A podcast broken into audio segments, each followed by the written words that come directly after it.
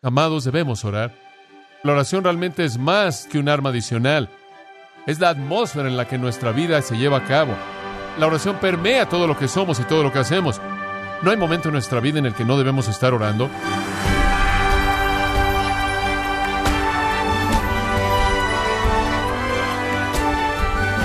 Bienvenido a su programa Gracias a vosotros, celebrando 50 años de ministerio del pastor John MacArthur. Físicamente no podemos vivir sin un flujo constante de sangre y espiritualmente tampoco sin un flujo constante de oración. Ahora bien, ¿cómo se ve eso en la práctica? ¿Acaso debemos orar mucho o incesantemente? John MacArthur explora la relación entre la oración constante y la armadura del creyente en gracia a vosotros. Ahora aquí tiene usted los cuatro todos de la oración. Cuatro veces todo es enfatizado. Esto es tan maravilloso. Cada parte se viste de oración. La oración permea todo lo que somos y todo lo que hacemos. Es el elemento que abarca toda nuestra vida. Esa es la razón por la que digo que es el aire que respiramos. No hay momento en nuestra vida en el que no debemos estar orando. Veamos en primer lugar la frecuencia de la oración.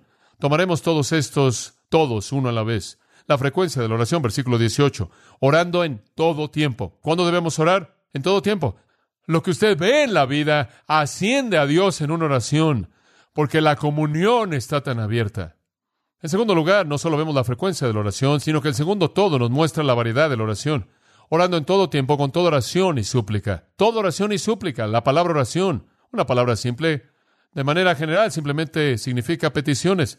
Proseuque, oración en general, conversación. La palabra súplica, des, significa un específico. Entonces, ahí está el área general de oración. Oramos de manera más general, oramos de manera específica. Pero noten que estamos en toda oración y súplica. Debemos estar orando en todo tiempo. ¿Qué significa el todo oración y súplica? Simplemente todo tipo de cosas. Eso es todo. Ahí hay diferentes maneras de orar. Algunas personas creen que la única manera en la que usted ora es de rodillas.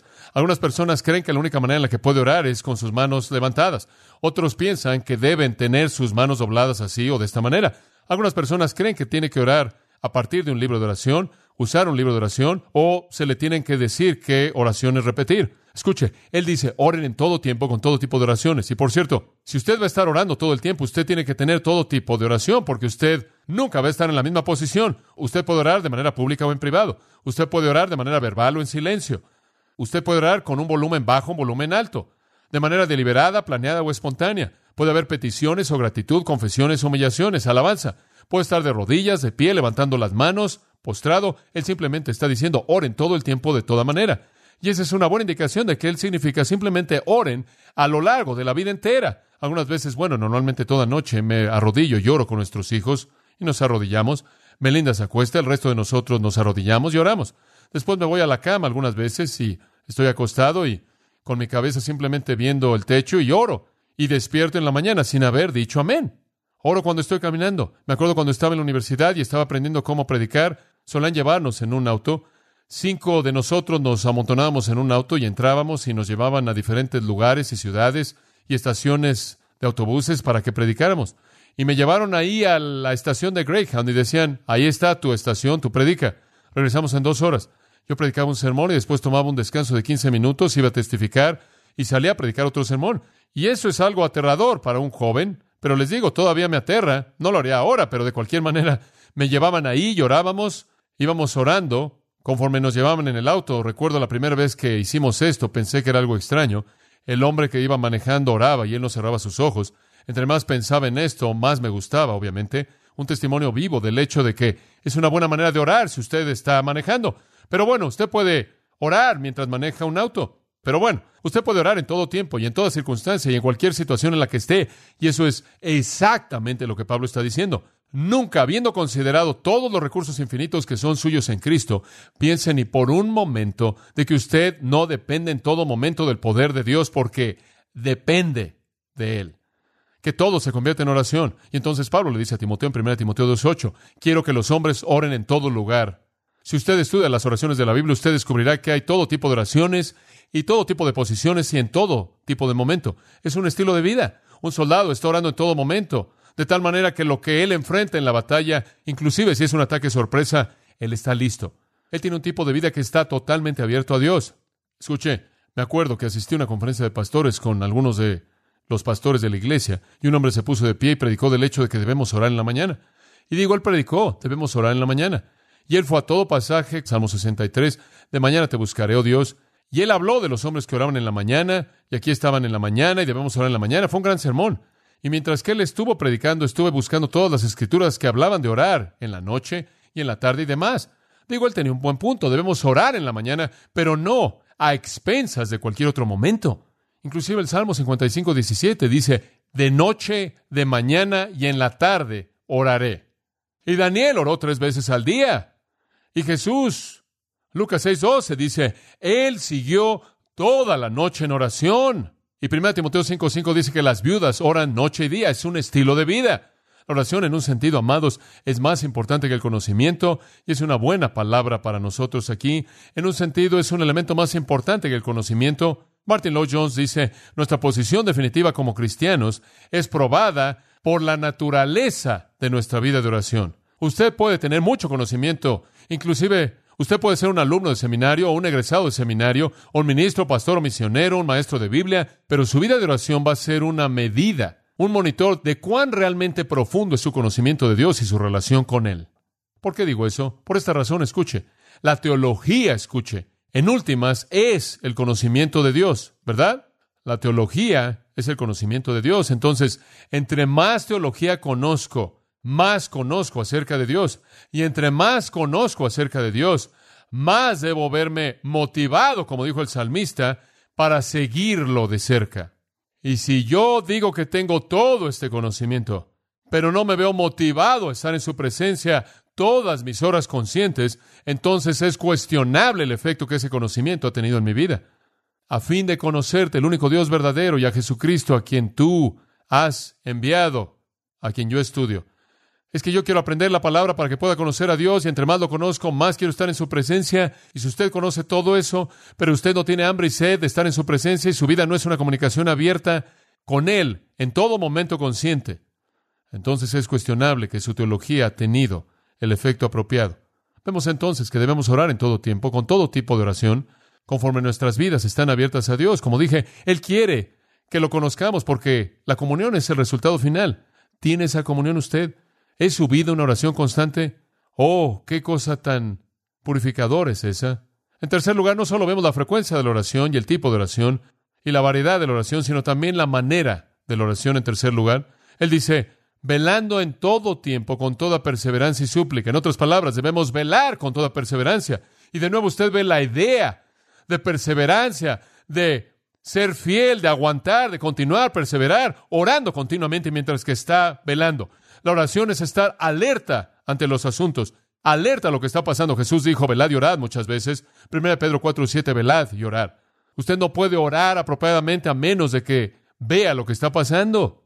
Cuando usted llega al punto en donde su corazón está lleno de oración, será porque usted ve tantas cosas que están pasando. Estaba orando inclusive con mi esposa anoche. Estábamos hablando del hecho de que hoy día es difícil orar, no porque usted no sabe por qué orar, sino porque hay tantas cosas con las que estamos siendo inundados. ¿Sabe una cosa? Vivimos en un día de comunicación tremenda. Recibo correo de radioescuchas, personas en el campo misionero de todos lados. Hay tantas cosas que algunas veces simplemente digo, Señor Dios, ni siquiera sé qué decirte fuera de que leas la lista de oración. Digo, solía tener una lista de oración y escribir las cosas y simplemente se volvió algo monstruoso. Todavía lo hago, pero simplemente es monstruoso. Ni siquiera puedo comenzar. Escuchen, si orara sin cesar, no podría orar por todas las cosas que están en mi corazón. Pero tengo que seguir velando y tengo que estar alerta para que pueda ver las cosas que son necesarias. Quiero orar de manera específica porque Dios entonces responde de manera específica. Y después le voy a dar a Él gloria específica. Eso es Juan 14, 13 y 14. Todo lo que pidierais en mi nombre lo haré para que el Padre sea glorificado. Como puede ver, Dios responde a la oración para desplegar su poder si usted no ora de manera específica, Él no puede desplegarse a sí mismo. Y Dios responde de manera específica y le damos la gloria. Velen, estén alertas. ¿Sabe lo que está pasando con la gente que le rodea? Por cierto, el término velad nos dice un poco también de que debemos estar viendo hacia afuera en lugar de estar viendo hacia adentro. Conocemos nuestros propios problemas. Ahí no es donde tenemos que pasar nuestro tiempo en oración. Necesitamos pasar nuestro tiempo en oración con otras personas, viendo, alerta, viendo sus necesidades. Y le voy a decir qué es lo que esto mata. El egoísmo. Francamente, le voy a dar una ilustración simple. La mayoría de nosotros realmente nunca tomamos en serio la oración hasta que algo sucede en nuestras propias vidas que es problemático. Estamos diez veces más preocupados por nuestros propios problemas que por los problemas de cualquier otra persona. Y eso muestra cómo vivimos centrados en nosotros mismos. ¿Puede perderse a sí mismo en las necesidades de otros como el querido apóstol Pablo? ¿Podría decir, he orado por ti noche y día con lágrimas? ¿Alguna vez ha orado por alguien noche y día con lágrimas? Quizás haya llorado un poco por sus propios problemas, pero dudo que muchos de nosotros hemos hecho eso por los problemas de alguien más. Eso muestra el orgullo del corazón humano, inclusive de un creyente regenerado. Debemos estar proscarteresis, esto es, perseverando de manera continua, velando y orando, estando alertas a las necesidades de otros. Y por cierto, puedo añadir aquí, vaya más allá de lo físico. ¿Sabe una cosa? Oramos por el reumatismo de la tía Marta, los problemas de corazón de alguien, y por la pierna rota de alguien, y por la cirugía de alguien, y no me molesta todo eso, pero francamente, en mi lista de oración esas cosas están en la parte de abajo. Lo que me preocupa es la batalla espiritual, es la guerra. ¿Y están los creyentes ganando la batalla? Lo físico en un sentido, aunque es material, es inmaterial. Lo que hace que mi corazón esté preocupado es alguien que no está viendo victoria en su vida, alguien que no está viendo a Dios llevar a cabo su obra poderosa, alguien que no sabe que tiene que ver la liberación del poder del Espíritu de Dios. Eso preocupa mi corazón. Estoy orando por la extensión del reino de Dios y las vidas de su pueblo. Estoy orando porque almas sean ganadas a Jesucristo. Es muy difícil para mí el colocar en la parte de arriba de mi lista lo físico, aunque reconozco que es una necesidad y que tiene un efecto tremendo en nuestras vidas espirituales. Eso es secundario. Lo que Pablo está diciendo es esto. Miren, aquí está la guerra. Y es debido a la guerra que debemos orar. No es fácil que usted pelee la batalla, entonces oro por ustedes. Oro de vez en cuando por las cosas físicas de la gente, pero más que eso oro, porque Dios le dé victoria a usted. Oro porque usted gane la batalla en contra del enemigo. Realmente no me importa lo que le pase a mi cuerpo físico o al suyo, siempre y cuando podamos ganar la victoria para la gloria de Dios. Amén. Esa es la batalla, ese es el punto. Entonces nos concentramos en lo que es más necesario. Entonces Pablo aquí, cuando hace una petición de oración, él no dice, oh, oren por mí, estoy en la cárcel, oh, oren por mí, tengo esta cadena que me está lastimando, oren por mi pierna derecha. No, lo que él dice es, oren, porque se me dé valentía, para que me sea dada palabra para hablar el misterio del Evangelio. En otras palabras, Oren por mí para que cuando Satanás me tiente a cerrar mi boca, yo gane sobre la tentación y hable el Evangelio. Oren porque gane la batalla. Oh, amados, tenemos que estar involucrados en súplica unos por otros, de manera persistente, mientras que velamos y vemos cuáles son las necesidades. ¿Realmente conoce las necesidades de la gente que lo rodea usted? ¿Conoce las necesidades espirituales de su cónyuge, de sus hijos, de sus amigos, de sus vecinos, de la gente en su estudio bíblico, de la gente que usted conoce? ¿Realmente ora por ellos conforme ellos pelean la batalla? Algunas veces lo único que hacemos es orar cuando viene el desastre, y quizás un poco de oración preventiva podría haber ayudado.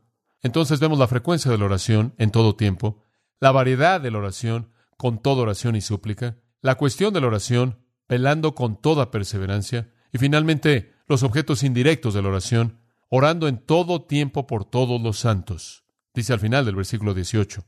A esto ha llevado nuestro último punto. Debemos orar unos por otros. ¿Sabe una cosa? No nos dice que oremos por nosotros mismos. Esa no es la prioridad. Simplemente tengo un compromiso personal en mi propia vida y no quiero imponerlo en nadie, pero no oro por mí mismo. Difícilmente puedo orar por todas las cosas que son necesarias y nunca he encontrado la necesidad de orar por mí. Reconozco que tengo necesidades y le pido al Señor por cosas pecaminosas y confieso cosas en mi vida, pero concentrarme en mí, mejor me concentro en ser obediente en este punto. Confío en las escrituras y oro por otros en lugar de orar por mí mismo. Soy cubierto porque otros oran por mí. Oh, es tan maravilloso cuando oramos por otros. Conocí un hombre una vez, me dijo, él dijo, ¿sabes una cosa? Tu ministerio me ha bendecido. Voy a orar por ti durante seis meses. Pensé que eso fue simpático. ¿Qué tengo que hacer para que hubiera orado por mí durante un año? Pero después, conforme pensé a pensar en eso, pensé, bueno, ese es un compromiso que él ha hecho. Que Dios bendiga su corazón por ese compromiso. Él va a orar por mí y yo voy a orar por él, porque durante esos seis meses que supe que él estaba orando por mí, sentí la responsabilidad de orar por él, porque si algo le pasaba a él, él dejaba de orar por mí. ¿Se da cuenta? Entonces, así es como el cuerpo crece en amor. Así es como nos volvemos uno cuando no tenemos que esperar nuestros problemas para orar, sino cuando estamos perdidos en las necesidades de otros. Entonces, aprendemos a orar al orar por otros. Esta es la vida de oración del cuerpo. El apóstol Pablo lo ilustra también. Él siempre oró por el resto de la gente. Primero de Samuel 12:23, que Dios me guarde que deba pecar contra Jehová al dejar de orar por vosotros. No se preocupe por usted. Usted ore por alguien más.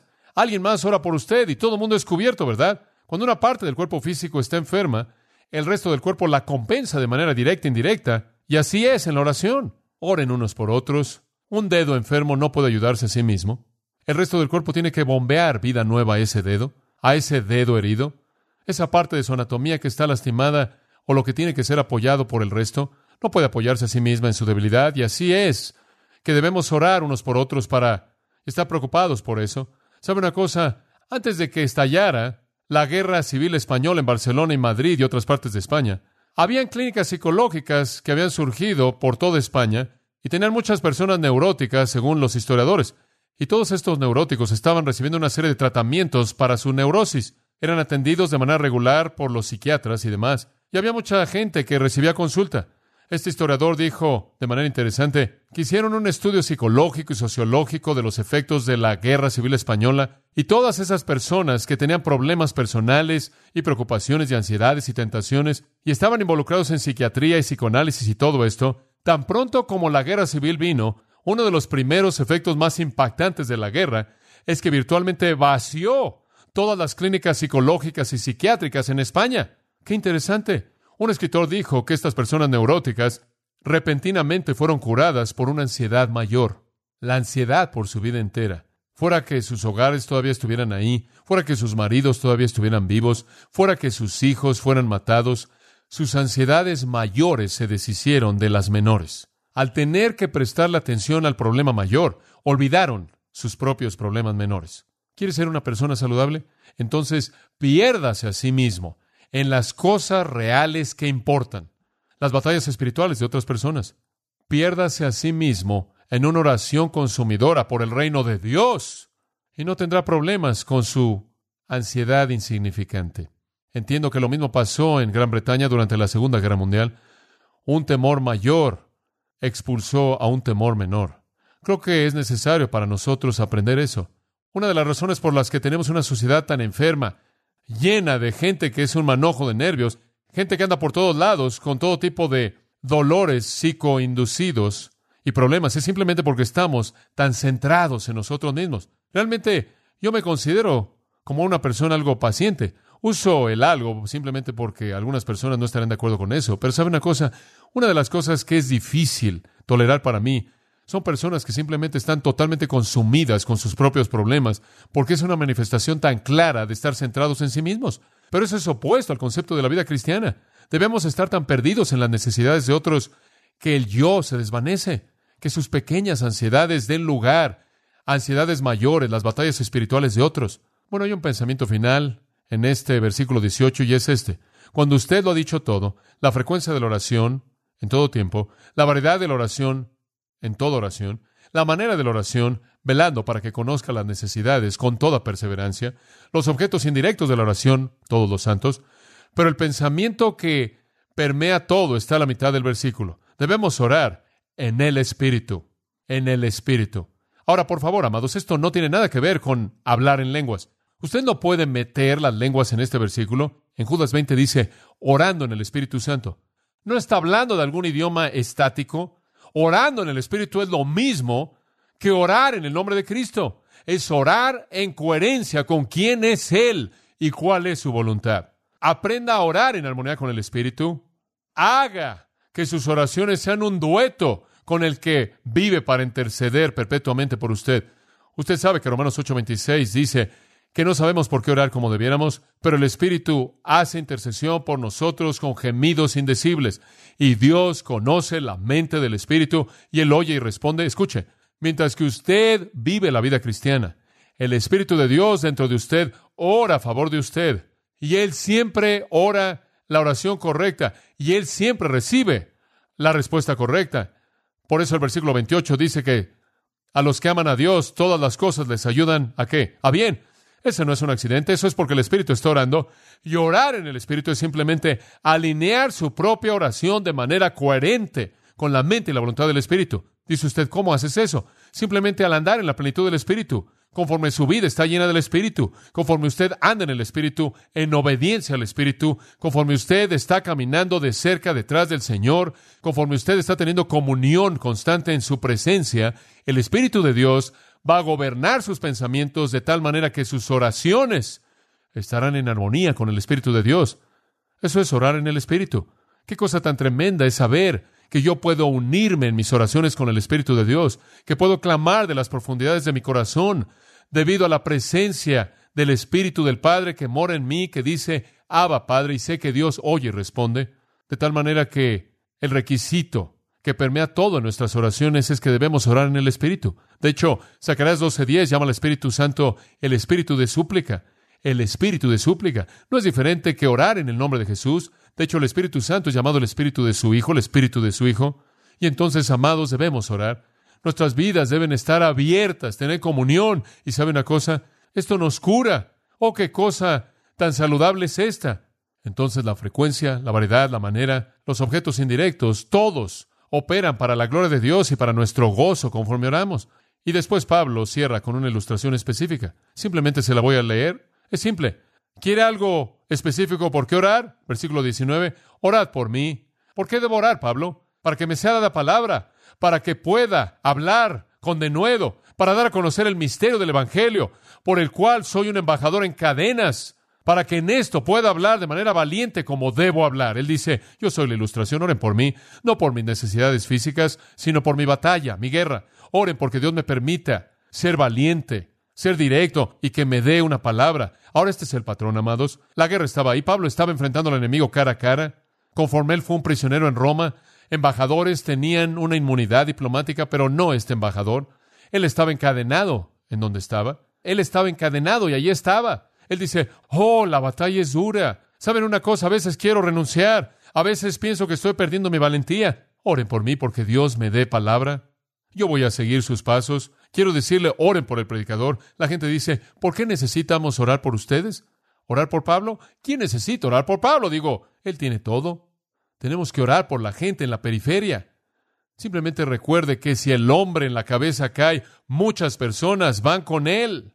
Y Pablo estaba consciente del hecho de que el resto eran tan fuertes como su líder lo era y su patrón. Oren por mí, dice él, para que pueda ser valiente en lo que digo y que en mi valentía también pueda reunir a otros en torno a mí para que ellos también tengan valentía. Y sabe usted que cuando él escribió la carta filipense después de esto, él escribió y dijo, oh, dijo él, lo que me ha pasado en la cárcel le ha dado mayor valentía a otros. ¿Se da cuenta? Entonces, conforme oraron por él, él se volvió un ejemplo más fuerte y ayudó a otros. Oren por mí, él dice. Y el punto que quiero que entienda es que él quería que oraran porque una batalla espiritual fuera ganada, para que él no perdiera valentía y su denuedo. Dice usted, bueno, me gustaría orar por otras personas, pero no tengo ninguna información. Y esa es la razón por la que Pablo añadió el versículo 21 y 22. Él dice, para que también vosotros sepáis mis asuntos y lo que hago, todos lo hará saber Tíquico, hermano amado y fiel ministro en el Señor, el cual envía a vosotros para esto mismo, para que sepáis lo tocante a nosotros. Yo no espero que oren por mí si no tienen ninguna información, entonces voy a enviar a mi buen amigo Tíquico, por cierto, un querido amigo de Pablo, mencionado cinco veces en el Nuevo Testamento, quien es el que entrega la carta de los Efesios y también trae palabras acerca de Pablo. Estaban preocupados, no sabían qué estaba pasando en su vida, no sabían cómo iban las cosas en la prisión, querían oír. Él dice, lo estoy enviando para que les dé esta información, para que puedan orar realmente de manera inteligente. Versículo 22, al cual envía a vosotros para esto mismo, para que sepáis lo tocante a nosotros y que consuele vuestros corazones. Él les va a decir que estoy bien, y Él puede decirles dónde está la batalla y puedan orar. Escuchen, amados, si vamos a orar, oremos por cosas espirituales y abramos nuestras vidas unos a otros para que tengamos algo por qué orar, ¿verdad? Tenemos que comunicarnos, tenemos que compartir la lucha, compartir la batalla, compartir las victorias, para que podamos llevar los unos las cargas de los otros.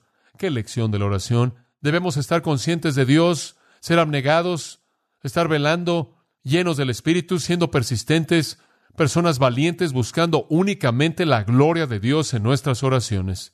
Y yo creo que conforme vivimos ese tipo de vida y oramos ese tipo de oraciones, que seremos más y más conformados a la imagen de Jesucristo. Y conforme oramos unos por otros, el cuerpo será edificado y Él será glorificado. Y ese es el clímax de la carta. Pablo cierra con una bendición a la cual no añado nada. Paz a los hermanos. Y amor con fe de Dios Padre y del Señor Jesucristo. La gracia sea con todos los que aman a nuestro Señor Jesucristo con amor inalterable. Amén. Oremos.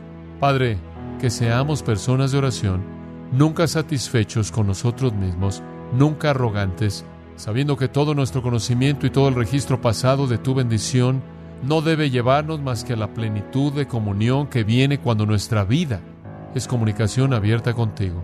Oh, que sigamos de cerca tus pasos, que vivamos como si nuestra vida misma fuera ofrecida como una oración. Y te damos gracias en el nombre de Cristo por un propósito como este. Amén.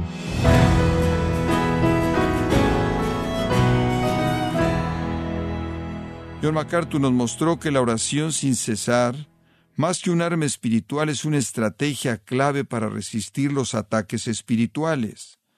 Esto es parte de la serie La armadura del creyente, aquí en gracia a vosotros. Y quiero recordarle, estimado oyente, que tenemos a su disposición el libro Comentario MacArthur del Nuevo Testamento, con los libros de Gálatas y Efesios, escrito por John MacArthur. En este comentario se puede mostrar la enseñanza de Pablo acerca del impacto de la armadura espiritual en la vida práctica del creyente, y puede adquirirlo en nuestra página en gracia.org o en su librería cristiana más cercana. Y también recuerde que puede descargar todos los sermones de esta serie, La armadura del creyente, así como todos aquellos que he escuchado en días, semanas o meses anteriores, en gracia.org. Si tiene alguna pregunta o desea conocer más de nuestro ministerio, como son todos los libros del pastor John MacArthur en español, o los sermones en CD, que también usted puede adquirir, escríbanos y por favor mencione la estación de radio por medio de la cual usted nos escucha en gracia a vosotros. Es importante conocer no solo el país y ciudad de donde usted nos escucha, sino también la radio. Para quienes contactan nuestro ministerio por primera vez, pueden solicitar una copia del mensaje de promoción sin costo alguno, un mensaje por oyente únicamente. Si usted vive en los Estados Unidos o Puerto Rico, escríbanos a Gracia Vosotros, P.O. Box 4000, Panorama City, California 91412 o puede escribirnos a través del siguiente correo electrónico radio arroba Bueno, en nombre de John MacArthur y el personal de este organismo, queremos darle las gracias por su tiempo y sintonía y queremos pedirle que no deje de orar por este ministerio, como también por la estación de radio por la cual usted nos escucha de lunes a viernes. Este es su amigo Miguel Contreras, invitándola a que sintonice nuestra próxima edición para que juntos continuemos desatando la verdad de Dios un versículo a la vez. No se lo pierda, aquí en Gracia a Vosotros.